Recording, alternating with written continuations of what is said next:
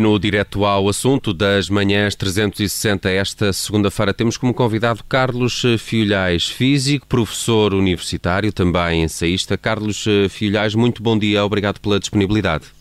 Bom dia.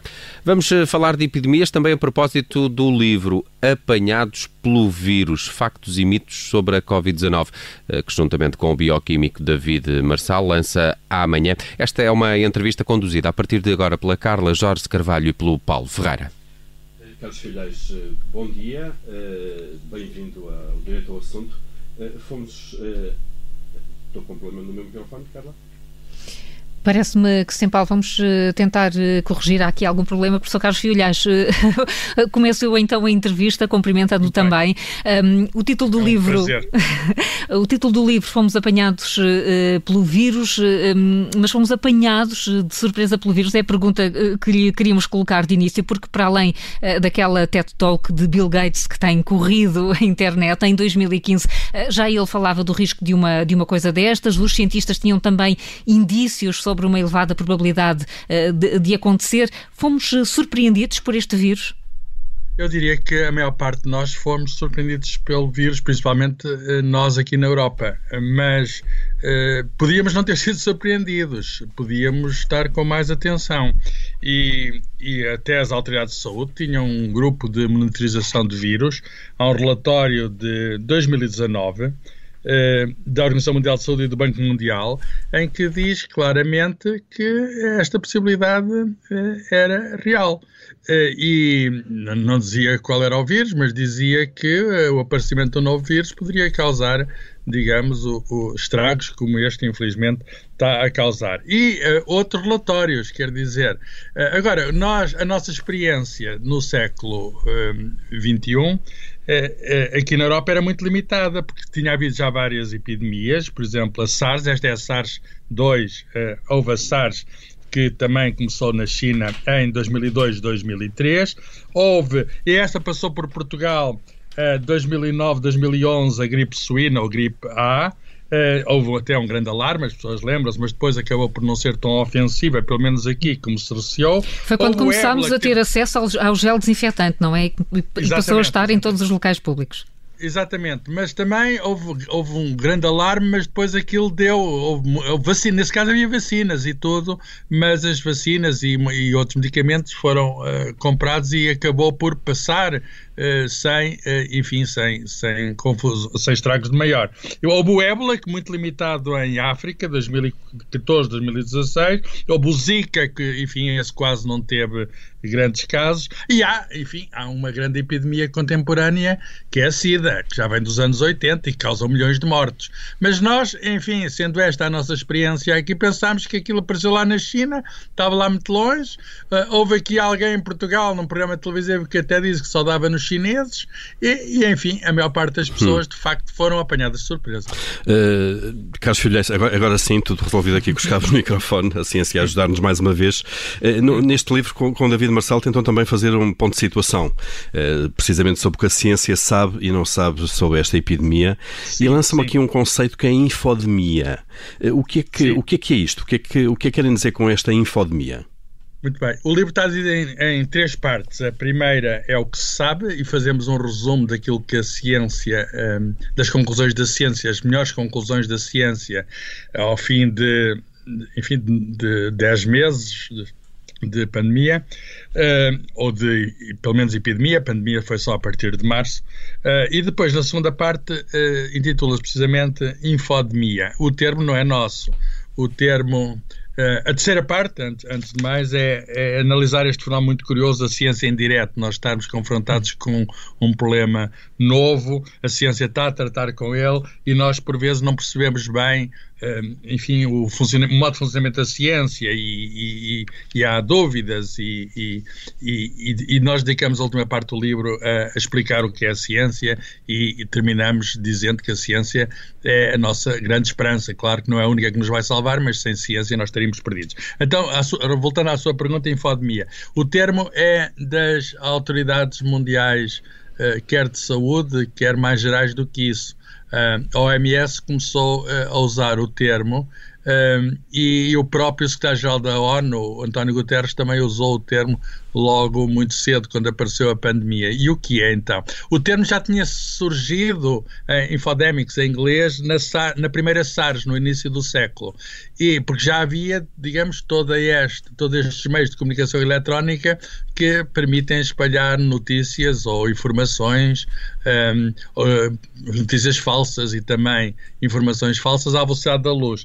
Então, é, digamos, a transmissão uh, de, de informações relativas, neste caso, à, à, à, pandemia, mas sem qualquer sustentação, porque isto da internet é tudo muito bonito, mas acontece que não há mediação, qualquer é, pessoa pode pôr qualquer coisa. É, isso causa. É aquilo causa, que se chama fake news, por exemplo.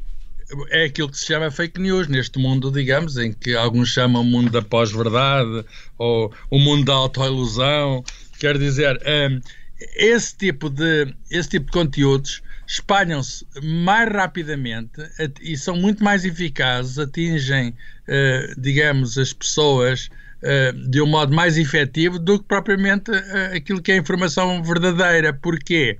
Bem, porque nós temos um, um lado irracional no nosso cérebro, todos nós temos, e vemos uma coisa, sei lá, absolutamente extraordinária e temos tendência a clicar e depois somos crédulos, temos tendência a acreditar em coisas, digamos, que, que, que, não são para acreditar. E, portanto, todos nós temos aqui um lado. Eu, eu não digo que dessa água não beberei, quer dizer, eu procuro evitar, mas já me aconteceu clicar em coisas que eu sabia à partida que não podia ser e, e, e, e fui atrás e fui atrás da, da onda. Por, porque preferimos assim. acreditar naquilo que possa ser eh, até mais, mais agradável, será isso? Do, dos mitos que identificaram e que às vezes é porque é engraçado, porque às vezes é porque é engraçado.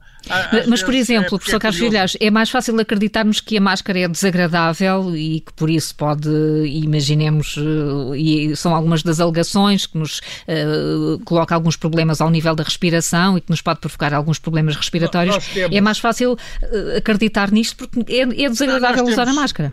Sim, nós temos, eh, enfim, temos tendência a acreditar naquilo que mais nos convém, uhum. Eh, temos eh, tendência a acreditar naquilo que é mais cómodo para nós, temos tendência a acreditar naquilo que queremos, mas, digamos, a, a, a, natureza é como é, o vírus faz parte da natureza e, e, e nós não, não podemos, enfim, a, natureza não se submete à nossa vontade, nós somos parte da natureza.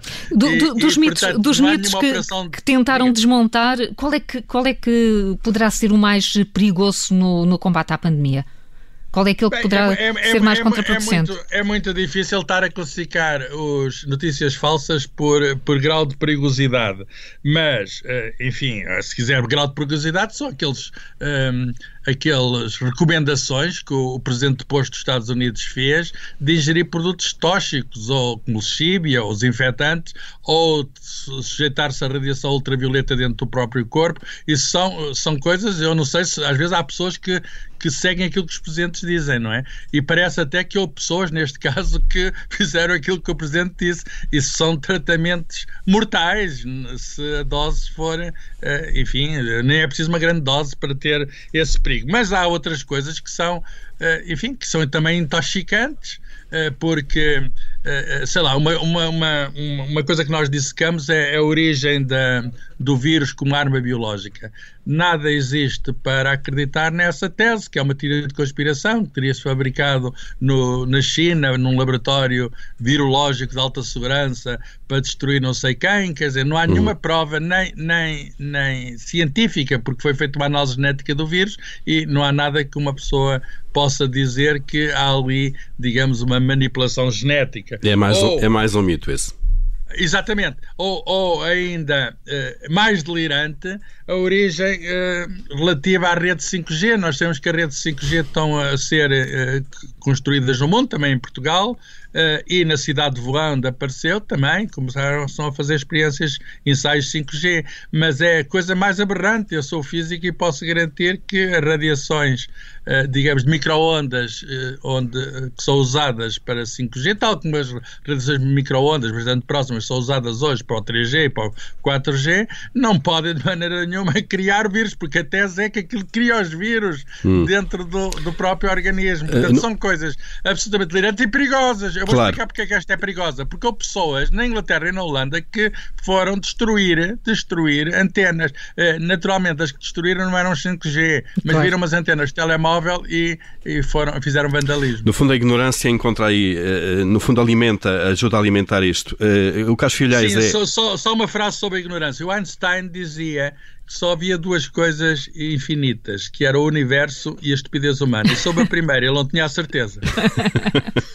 sobre a estupidez humana ele estava seguro, certamente. Exatamente. O Carlos Filhais é, é, cientista, é um grande divulgador da ciência e que dá muita importância à comunicação da ciência para o grande público. Eh, e há pouco aplicou uma expressão que é, de facto, estamos a assistir à, à ciência em direto. Eh, estávamos preparados para isto, como comunidade científica, clínica, autoridades de saúde, políticos, eh, ou não estávamos de todo? Jornalista, já agora, claro.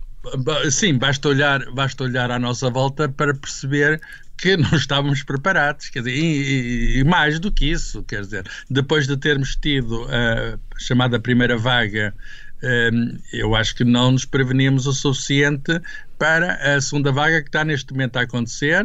Quando nós acabámos o livro em 5 de outubro, já era muito claro que a segunda vaga era superior à primeira. Nós só desejámos que não fosse muito superior à primeira, mas, eh, enfim, eh, nós neste momento há, há, há, há muitas incertezas, não é? Mas eh, sabemos Sabemos que eh, a pandemia vai ser debelada, a nossa maior esperança, como foram debeladas outras no passado, a nossa maior esperança consiste numa vacina eh, e há, eh, digamos, resultados no âmbito científico são bastante promissores sobre a eficácia de uma vacina. Agora é um processo que vai ser demorado, é um processo que vai demorar meses, eventualmente um ano, e, enfim, há de facto alguma incerteza. E nós não estamos preparados para lidar com a incerteza. Se, por exemplo, se perguntarem quando é que vai atingir o pico pico da segunda vaga da epidemia em Portugal, da epidemia em Portugal há vários modelos matemáticos, mas nem todos concordam, digamos, com o momento exato. E a ciência é isso, quer dizer, a ciência uh, pode, não tem que necessariamente dar certezas. A ciência, uh, neste caso, trata de probabilidades, coloca cenários e, e, nós estamos a lidar, não esqueçamos isso, com um fenómeno novo e é um fenómeno que depende não é apenas do comportamento do microorganismo, que esse nós sabemos seguramente qual é. Uh, depende, o resultado disto depende muito do nosso comportamento e uma das coisas que nós chamamos a atenção, que é uma mensagem que espero que já tenha passado na medida suficiente, e não mas não tenho a certeza mas não tenho a certeza, porque há de facto um problema de comunicação, é que é o, o digamos, a solução do problema depende muito de, de nós, de cada um de nós, não é apenas das autoridades, não é apenas dos médicos. Ca, Carlos Filhas, mas a questão da comunicação por parte das autoridades tem sido muito criticada. Sim, sim. Podíamos ter feito melhor nessa matéria ou podemos fazer melhor nessa matéria? Podemos fazer melhor nesta matéria, eh, no mundo e também aqui porque uh, eu, eu uh, enfim, posso até ir além do livro e, e transmitir a minha opinião pessoal. Uh, no, no livro nós falamos de problemas que houve óbvios de comunicação, por exemplo, a questão das máscaras, uhum. falaram das máscaras, disseram aqui em Portugal que que as máscaras que davam uma falsa sensação de segurança. E passados poucos dias, eh, enfim, usei a máscara, é preciso usar a máscara e todos nós estamos a usar a máscara. E de facto dão a sensação de segurança, a sensação E isso, não é, isso é, retira é credibilidade até ao mensageiro. E no caso estamos a falar da Diretora-Geral da Saúde, mas podemos era usar era outros... desnecessário era desnecessário ter sido tão perentório.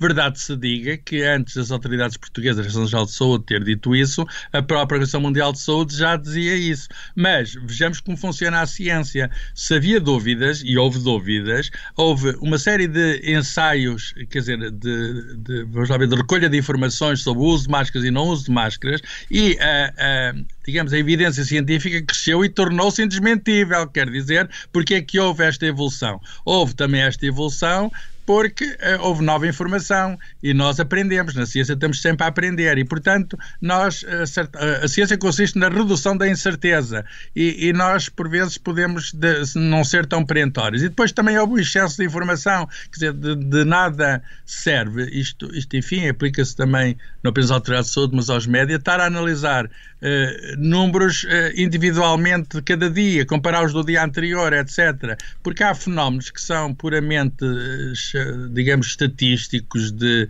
irregularidades estatísticas que acontecem sempre, nós chamamos ruído, que podem induzir as pessoas a errar. Nós temos muita uhum. dificuldade em lidar com a estatística, com as probabilidades, etc. E, portanto, eu diria que menos informação e informação mais segura, mais coisa, poderia ter sido melhor. Ainda estamos a tempo de melhorar uh, nesse aspecto. Uh, Carlos Filhais, uh, uh, o que é que a ciência já nos pode dar de certeza, por exemplo, sobre isso? É um dos mitos também, como já falámos há pouco, que tem sido muito divulgado, sobre, por exemplo, a origem destes, deste vírus e o seu surgimento na China. Isso já é Sim. cientificamente seguro?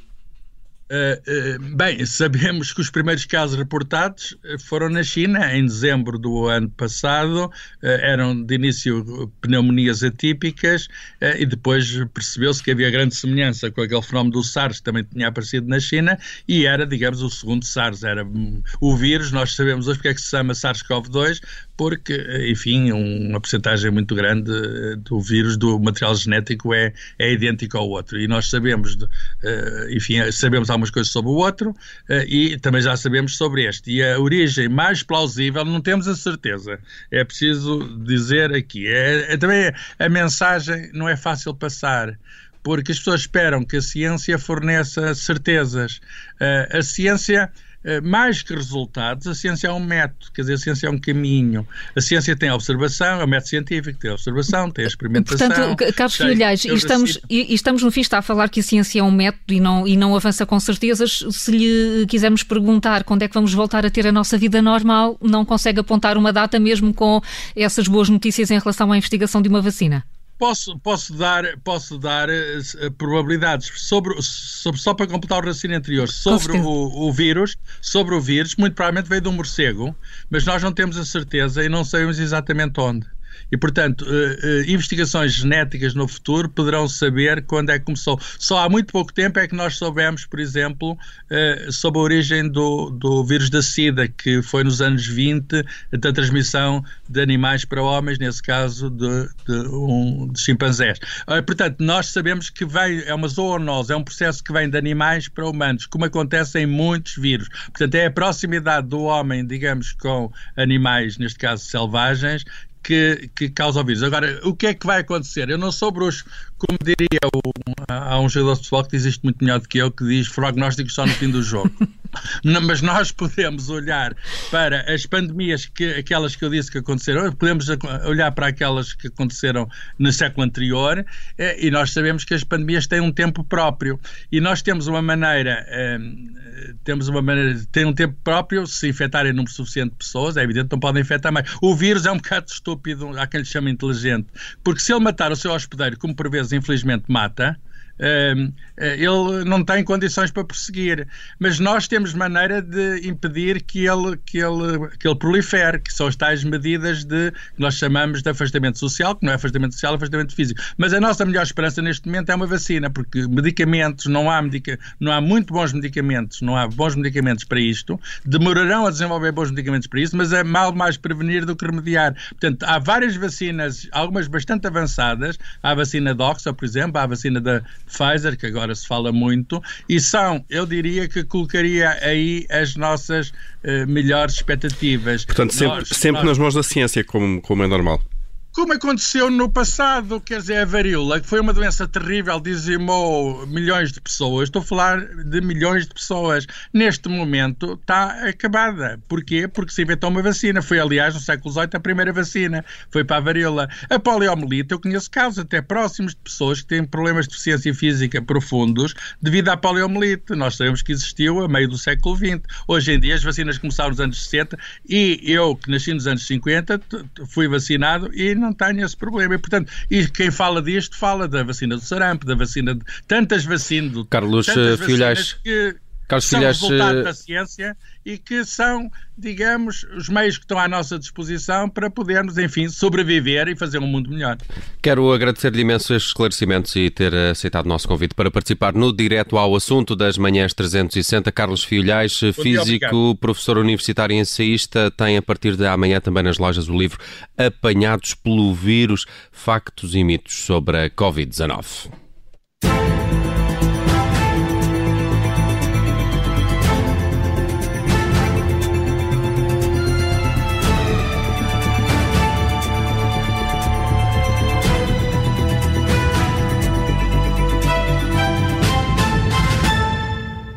Obrigada por ter ouvido este podcast. Se gostou, pode subscrevê-lo, pode partilhá-lo e também pode ouvir a Rádio Observador online em 98.7 em Lisboa e em 98.4 no Porto.